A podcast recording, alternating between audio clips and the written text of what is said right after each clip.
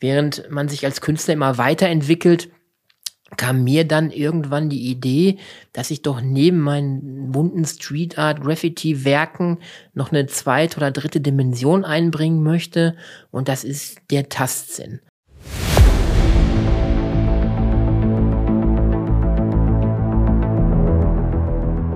Lecker Kunst, leicht verständlich. Ein Podcast von und mit Michael Neute. Der Künstler Mino bringt dir moderne Kunst und Street Art aus den urbanen Hochburgen unserer Zeit in dein Wohnzimmer.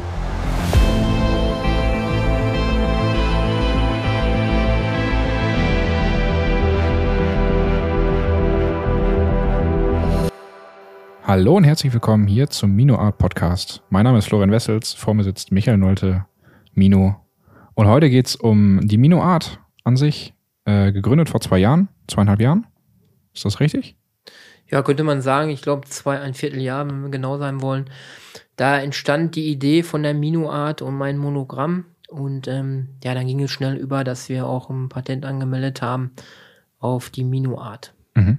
Was für Kunst machst du? Also wir hatten letztes Mal schon gesprochen über äh, Tape Art, Street Art, deine Moss Art, die du erfunden hast. Ja, genau. Ich komme also aus dem Oberbegriff äh, Street Art, Graffiti, Pop Art spielt da eine große Rolle auch. Also meine Werke sind bunt, schrill und ähm, ich versuche ja ähm, die Street Art Graffiti aus den urbanen Hochburgen unserer Zeit in dein Wohnzimmer zu bringen und äh, versuche das auf Leinwände äh, zu bringen, was draußen auf der Straße entsteht. Ähm, daneben habe ich eine völlig neue Kunstrichtung für mich entworfen, die Moss Art. Die Moss Art ist abgekürzt Modern Stick Art. Ähm, ja, und da habe ich mich ähm, eine Kunstrichtung Weiterentwicklung, weiterentwickelt, die ich mal ähm, vor geraumer Zeit äh, in einem äh, Exposé gelesen habe. Mhm. Äh, kannst du uns sagen, was, was das für eine äh, Art war, die dich inspiriert hat? Ja, ich hatte mal einen, einen künstlerischen Fachartikel gelesen über das ähm, Volkwang-Museum in Haag. Ähm, Kunstexperten werden sich auskennen. Das Volkwang-Museum ist eigentlich bekannt über Essen, wo die Familie Krupp auch eine große Rolle spielt. Die Urzelle des Volkwang-Museums ist aber Hagen. In Hagen hatte um die 1902 herum der ähm, Begründer dieses Museums Osthaus ähm, ein Museum gegründet und versuchte dort eine äh, zentrale Stelle für Künstler äh, emporzuheben, mhm. was ihm auch gelang. Das muss man auch ganz klar sagen. Er schaffte es, Künstler aus Deutschland und auch aus dem Ausland ähm, für seine Idee äh, nach Hagen zu locken oder zu gewinnen, die zeitweise dort auch lebten. Unter anderem lebte dort auch ein Künstler, der nennt sich Christian Rolfs, mhm. der kam aus Weimar, der ist seinem Ruf gefolgt und hat in diesem Museum gelebt. Und der hatte eine ganz besondere Kunstrichtung. Mhm. Er hat Kunstwerke aus Stick entworfen also er hat nicht, nicht gemalt oder gezeichnet, sondern er hat mit, mit Garn quasi ja, genau. Äh, Gemälde gestickt. Ähm, Christian Rolfs hat eine Art Plattstich, eine Stickerei mhm. mit dicken Wollfäden auf Leinwände gebracht und hat ganze Kunstwerke nur mit dicken Wollfäden entstehen lassen. Mhm. Das hat er zeitweise in Hagen gemacht, um die 1902 rum. Mhm. Und da sind zwei, drei großartige Werke, die heute noch ausgestellt sind in verschiedenen Museen, sind dort entstanden. 120 Jahre her und du hast es jetzt ähm, ein wenig übernommen, hast die, hast die Idee weitergesponnen und bringst jetzt in deine Gemälde mit ein. Genau, das war so ein Thema, was ich ähm, nebenbei mal gelesen hatte. Während man sich als Künstler immer weiterentwickelt, kam mir dann irgendwann die Idee, dass ich doch neben meinen bunten Street Art Graffiti Werken noch eine zweite oder dritte Dimension einbringen möchte und das ist der Tastsinn. Mhm. Und ähm, man feilt immer als Künstler an irgendwelchen besonderen Stilen herum. Und da kam mir die Idee, Teile meiner Werke auszusticken.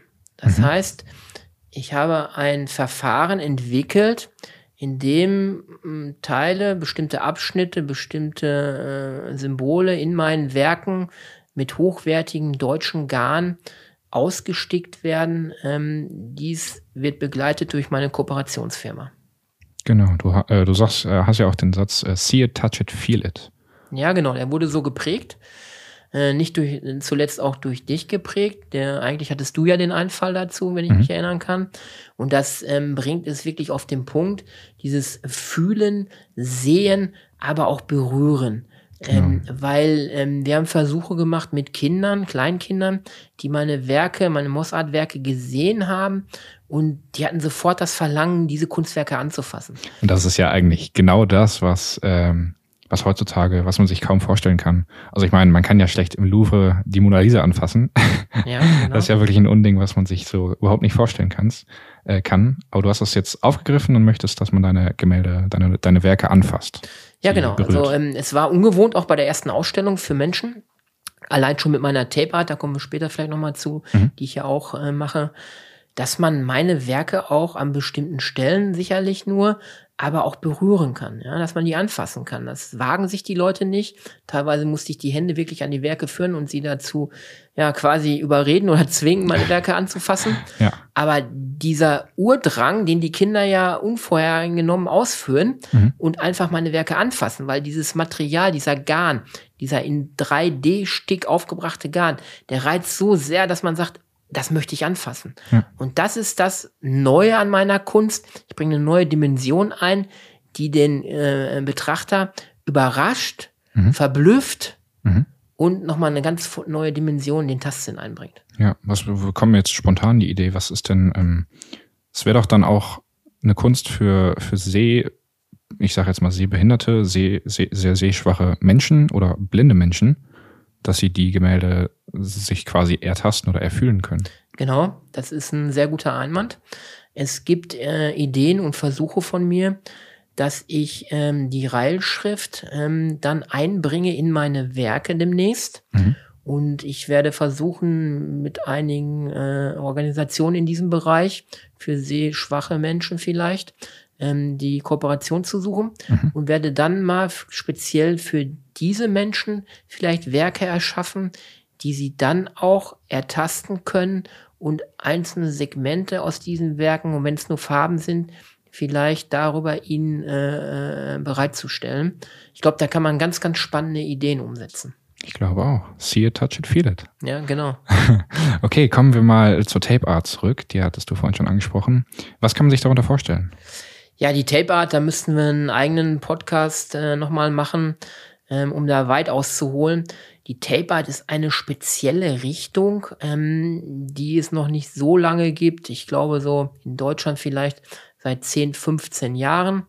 Ähm, ausgehend eigentlich, äh, die Tape Art Urzelle ist Berlin. Dort gibt es zwei große Tape Art Gruppen, Tape Z und noch eine zweite Gruppe, die Tape Art Bande, Mhm. die die Tape Art ganz berühmt gemacht haben. Ich hatte davon durch Zufall erfahren. Vom Grundsatz her arbeitet man wirklich mit Gafferbändern, so nennt man sie in den äh, Szenebereichen, oder Tapes, Mhm. Tapebänder, was übersetzt Klebebänder sind, aber es wäre zu einfach zu sagen, man übersetzt die Kunst mit Klebebandkunst. Dem wird das nicht gerecht. Ähm, ja, mit diesen Bändern arbeite ich und lasse aus Tapebändern ganze Kunstwerke entstehen.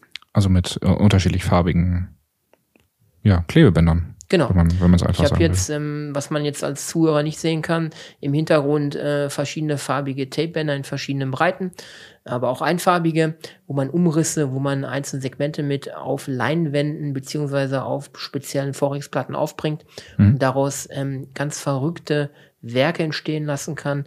Und ähm, eines meiner ersten Werke waren The Eyes, eine Hommage an die Tape-Art-Szene, wo ich ähm, einfach nur Augen getaped habe und diese ausgemalt habe. Mhm. Und das ging gleich viral. Die Leute waren völlig verblüfft. Ja, cool. Ich würde sagen, äh, Tape Art sprechen wir in einer anderen Podcast-Folge nochmal genauer drüber, über Geschichte und die Art selber. Ähm, machen wir doch mal mit Mino Art weiter. Du hast ja eine Webseite zusammengebaut. Äh, was, was findet man dort alles für Ja, ähm, zusammengebaut. Ähm, ich habe sie zusammenbauen lassen, sagen wir es so. Mhm. Ähm, ich bin ein Freund davon, Bereiche, ähm, wo man sich nicht speziell auskennt, wirklich an Leute abzugeben, äh, die da Fachleute sind. Mhm. Meine Website ist über Designer erstellt worden, der Firma Strato. Ähm, die haben das äh, dann letztendlich meine Ideen, die ich denen ein zugebracht habe, so gut umgesetzt, dass kurze Zeit später die Firma Strato an mich herangetreten ist und äh, hat mich als Referenzkunde ge gewonnen. Ach, cool. Das heißt, sie werben jetzt mit meiner Webseite für neue Kunden, Ja. weil ähm, die gesamte Website, wie sie jetzt zusammengebaut ist, ähm, schon ziemlich für meinen Bereich als Künstler ziemlich aufregend ist. Ja, sehr poppig auf jeden Fall. Gestaltet. Genau, sehr poppig, ähm, was mich auch widerspiegelt, sehr farbenfroh. Ähm, man bekommt One-Touch-mäßig ähm, äh, über, den, über den Screen halt, ähm, übers Handy vielfach. Ähm, äh, One-Pager nennt man das, ähm, bekommt man alle Infos, die man braucht, mhm. auf schnellem Wege. Mal ein Video, mal sich was zum Runterladen, mal eine Kontaktmöglichkeit. Man kann sich kurz einlesen über mich, über meine Erfolge. Und ähm, ja, die Minuart findet man auf jeden Fall über meine Homepage www.mino-art. Ja, cool. Äh, was ich auf deiner Webseite auch gefunden habe, ähm, Berliner Mauer. Du stellst Berliner Mauer aus. Genau. Oder Kunst, Kunst ähm, auf Berliner Mauern. Ja, ähm, ich habe das große Glück, ähm, mit einem Kooperationspartner zusammenzuarbeiten, äh, der auch ein Jugendfreund von mir ist, ähm, der frühzeitig schon vor Jahren die Chancen erkannt hat und Berliner Mauer aufgekauft hat. Ähm, darüber erfährt man viel auch über meine Homepage. Ähm, das sind ganz, ganz seltene Stücke, die wir im Original noch als einer der wenigen Anbieter in ganz Deutschland in unserem Portfolio haben. Und vereinzelt ähm, künstlerisch gestalte ich diese Berliner Mauer. Also mhm. vereinzelt bringen wir die dann auf den Markt, ja. wenn wir spezielle Kundenanfragen haben. Aber ich muss auch dazu sagen, ähm, wir sind uns dieser Ehre bewusst und auch dieser Geschichte bewusst, die da dran hängt auch dieses Leid, was da dran hängt an dieser Mauer. Es sind viele Menschen an dieser Mauer auch verzweifelt und gestorben. Mhm. Und da bringe ich nicht irgendeine Kunst auf, ähm, irgendeine Street Art, sondern ich werde immer diesem geschichtlichen Hintergrund gerecht. Ähm, bei dem letzten Projekt habe ich äh, den Kopf von Kennedy aufgesprüht. Ich habe äh, ein Metermaß aufgesprüht, dass man mal sieht, wie hoch die Mauer war. 3,60 Meter übrigens. Mhm. Und ähm, die Vornamen der Mauertoten. Ich habe mich dann nur auf die Vornamen beschränkt, ja. um auch den Menschen, die davor stehen, bewusst zu machen, dass da Schicksale äh, an dieser Mauer dranhängen. Ja, ein sehr ähm, trauriges Stück Geschichte Deutschlands. Ja, genau. Ja, okay. Ähm, kommen wir mal zu deinen Kunstwerken. Wie viele Stückzahlen gibt es so pro Kunstwerk? Ja, es ist unterschiedlich. Ähm, ich bin, verstehe mich mehr so als Manufaktur. Das heißt, ich mache Einzelstücke. Mhm die auch einen gewissen Aufwand bedeuten. Also äh, unter 30, 40 Stunden pro Stück äh, geht kein Werk eigentlich bei mir durch die Hände. Mhm. Das heißt, ähm, ich könnte auf Serie produzieren und ähm, ein Beispiel wäre ich, ich mache einen Minofanten, das ist ein, äh, äh, ja, ein Werk gewesen, was bei den Menschen oder speziell bei Frauen auch sehr gut ankommt von den Farben her. Ja. Da könnte ich hier 20 Stück von produzieren und würde wahrscheinlich davon 19 immer verkaufen. Mhm. Aber das ist nicht mein Anspruch. Also ich ja. mache immer neue Werke, herausragende Werke, Unikate, mhm. die länger brauchen. Ich mache aber auch mal Serien. Ich habe eine Black Series, wo ich nur mit schwarzer Farbe gearbeitet habe und mit anderen Materialien. Mhm. Das sind dann Dreier-, Vierer-Serien. Ja. Also ähm, ein, ein Bild aus mehreren mehreren Gemälden zusammen. Ja, ein Thema, sage ich mal, ne? das mhm. ist das Thema Black Series, das dreht sich auch so ein bisschen um Rassenhass. Ja. Ähm, und da habe ich dann mit schwarzer Farbe nur vieles gearbeitet. Mhm. Und dann gibt es auch drei, viermal aus einer Serie. Okay. Äh, ja, meine nächste Frage hast du schon beantwortet. Wie lange brauchst du für ein Gemälde? Aber es ist wahrscheinlich auch sehr spezifisch, um was für ein Gemälde es sich dabei Ja, handelt. wenn wir von Gemälden sprechen, das kommt immer auf die Größe dann drauf an. Wenn wir jetzt ein Standardmaß nehmen, ein Meter mal ein Meter, was auch schon ziemlich groß ist, und ich mache vielleicht eine Mixed-Media-Arbeit, das heißt, ich lasse andere Elemente, andere Materialien mit ein, äh, einfließen, dann äh, brauche ich mindestens 30, 40, vielleicht auch 50 Stunden, wenn man dazu berechnet, mhm. dass das Gemälde nochmal aus meiner Hand muss. Auf ja. Anweisung über eine Zweitfirma werden dann spe spezielle Stickarbeiten vielleicht noch eingebracht, weil es eine Mossart ist. Mhm. Dann kann das Gemälde auch mal 50, 60 Stunden an äh, Arbeitszeit benötigen ähm, große Projekte, die ich auch habe. Das heißt, ähm, wenn ich große Tape-Arbeiten mache, wie ich jetzt für eine Behörde das äh, vollführen werde, die dauern natürlich über Wochen, hm. ähm, bis dann diese ganze Wand in dieser Behörde bespielt ist. Okay, ähm, was, wo ich jetzt, also ähm, bestellen oder deine, deine Werke kaufen, kann man über die Webseite. Ist das richtig? Ja, ich bin dann so ein bisschen, oder was heißt ein bisschen, ich bin hauptsächlich im Eigenmarketing unterwegs. Das ist auch der Schwerpunkt meiner Kunstakademie. Mhm. Ähm, ich sträube mich natürlich nicht gegen eine Galerievertretung, aber ähm, da muss auch wirklich alles passen. Ja. Vom menschlichen her, die Galerie muss passen, alles muss passen. Und ich denke, für den Kunden ist es sogar noch vorteilhafter, direkt beim Direkthersteller, hier in diesem Fall dem Künstler zu bestellen, weil da noch ganz andere Preise aufgerufen werden, als wenn ich über einen Zwischenhändler gehe und über eine Galerie dann ein Kunstwerk kaufe. Mhm. Meine Werke, man nimmt ganz normal Kontakt über E-Mail zu mir auf, wenn einem Werk besonders gefällt oder man sieht es irgendwo, im Moment sind welche auch ausgestellt. Meistens gibt es dazu einen QR-Code neben jedem Werk, wo man die Erklärung zu diesem einzelnen Bild auch erhält. Und darüber kann man über E-Mail, über meine Website äh, jederzeit Kontakt aufnehmen und sagen, ist das Werk noch zu haben? Man lädt sich vielleicht auch den Katalog runter, fragt an, ob das Werk noch da ist. Sollte es da sein, kann es auch reserviert werden nach mhm. Rücksprache mit mir. Mhm. Und dann würde man das andere Geschäftliche dann mit mir äh, vereinbaren. Genau, die Frage, die sich da bei mir nämlich direkt aufkommt, ist, ähm, wie, wie versendest du denn deine Werke? Also bringst du die persönlich vorbei oder? Das ist immer unterschiedlich. Ähm, einige Kunden, die aus meinem Umfeld kommen, aus dem näheren Umfeld hier, da haben es auch schon gehabt, dass ich die Werke persönlich vorbeigebracht habe. Teilweise habe ich dann noch Empfehlungen äh, ausgesprochen, wo und wie man sie aufhängt, habe da vielleicht auch teilweise noch geholfen. Ähm, das ist immer unterschiedlich. Ich habe aber auch Kunden aus dem Bereich Berlin jetzt, der kriegt das Werk natürlich zugesandt.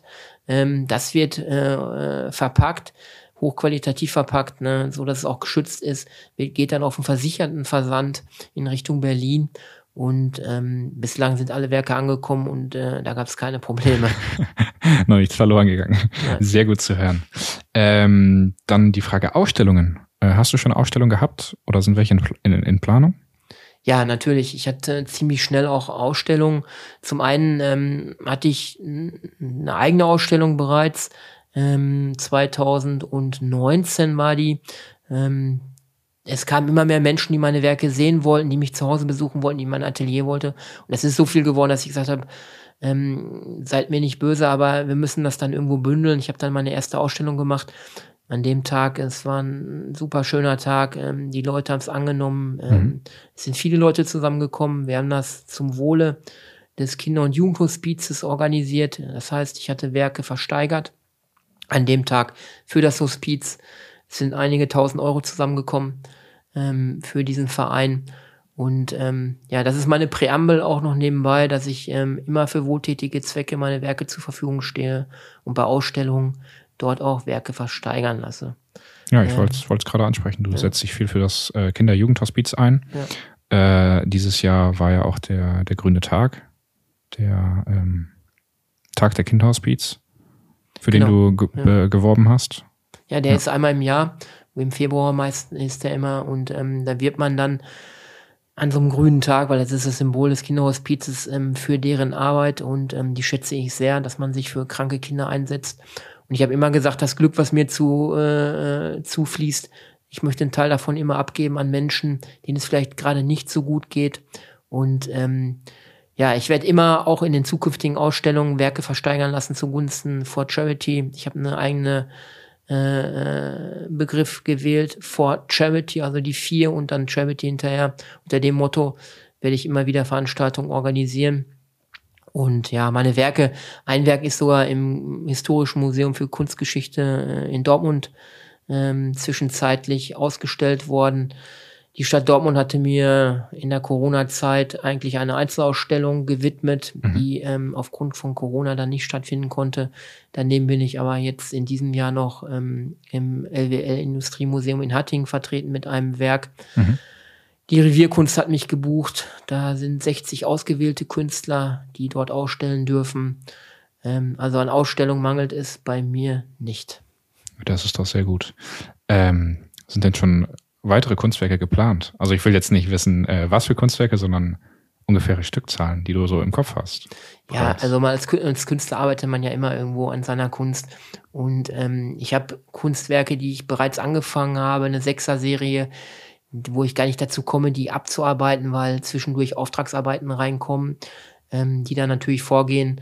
Ähm, ich habe größere Projekte, wo ich ähm, für eine Behörde ein Riesenprojekt äh, äh, ähm, vollenden muss. Ich habe einen Lehrauftrag nochmal übernommen an einer Schule, wo ich die Tape Art in den Oberstufen näher bringen werde. Mhm. Ähm, und zwischendurch mache ich natürlich auch immer ein Werk, was mir am Herzen liegt. Mhm. Aber vielfach muss man sich viel mehr ausrichten an die Käufer. Ne, was wollen die für Werke haben? Welche Themen interessieren die? Das muss man wieder überfragen, immer wieder nachfragen über Feedbacks, mhm. immer wieder in Kontakt treten mit den Leuten, die sich für einen interessieren und fragen, was interessiert euch an der Kunst? Was für ein Thema würde euch interessieren? Über was für ein Thema soll ich denn mal ein Kunstwerk entstehen lassen? Ja. Ähm, man darf nicht so als Künstler arrogant vorweggehen und meinen, ich sag mal das klassische Beispiel, Nasenbluten auf Leinwand und das biete ich dann an und äh, dafür soll dann jemand zwei, drei, 4.000 Euro für bezahlen. Mhm. Ähm, und am Ende sage ich dem äh, Betrachter vielleicht noch, ja, du verstehst mein Bild nicht. Ja. So funktioniert das nicht. Ne? Also ja, man ja. sollte sich als Künstler auch schon mal nach der Kundschaft ausrichten. Ja. Apropos Feedback, falls ihr Fragen, Anmerkungen oder Feedback für uns habt, äh, schreibt uns die gerne an äh, die E-Mail von MinoArt. Genau, meine E-Mail-Adresse ist info at mino-art. Anregungen, Feedbacks oder auch mal ein Thema, was ihr hier in dem Podcast besprochen haben möchtet, sendet mir einfach zu. Ich versuche immer zeitnah zu antworten. Kommt einfach direkt mit mir in Kontakt. Ich versuche auch Fragen zu beantworten, die sich um die Kunst drehen. Ähm, ich versuche mit einfachen Worten den Menschen also die Kunst näher zu bringen.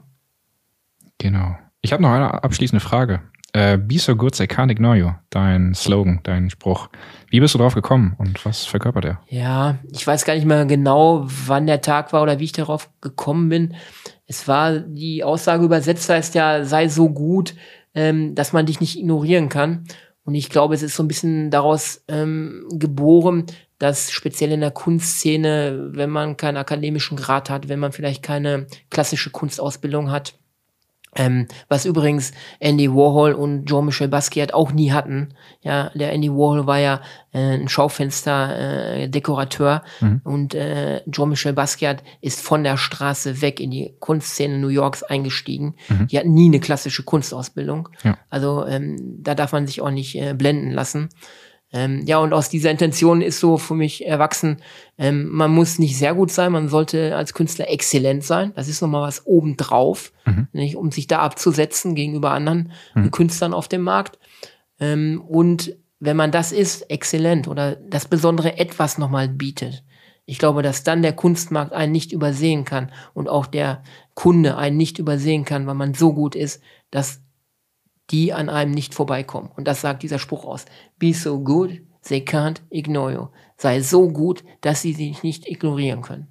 Ja, wunderschönes Schlussplädoyer. Ich würde sagen, das war's mit dieser Folge. Äh, ihr findet uns auf Spotify, im Newsletter und auf der MinoArt Webseite www.mino-art.de und ich würde sagen, wir sehen uns in zwei Wochen wieder. Genau. Ich freue mich. Ciao. Das war Lecker Kunst, leicht verständlich. Ein Podcast von und mit Mino. Du kennst Menschen, die sich auch für die Kunst interessieren könnten? Dann teile diesen Podcast doch gerne mit ihnen oder gib uns eine Bewertung. Damit hilfst du auch anderen, uns zu finden.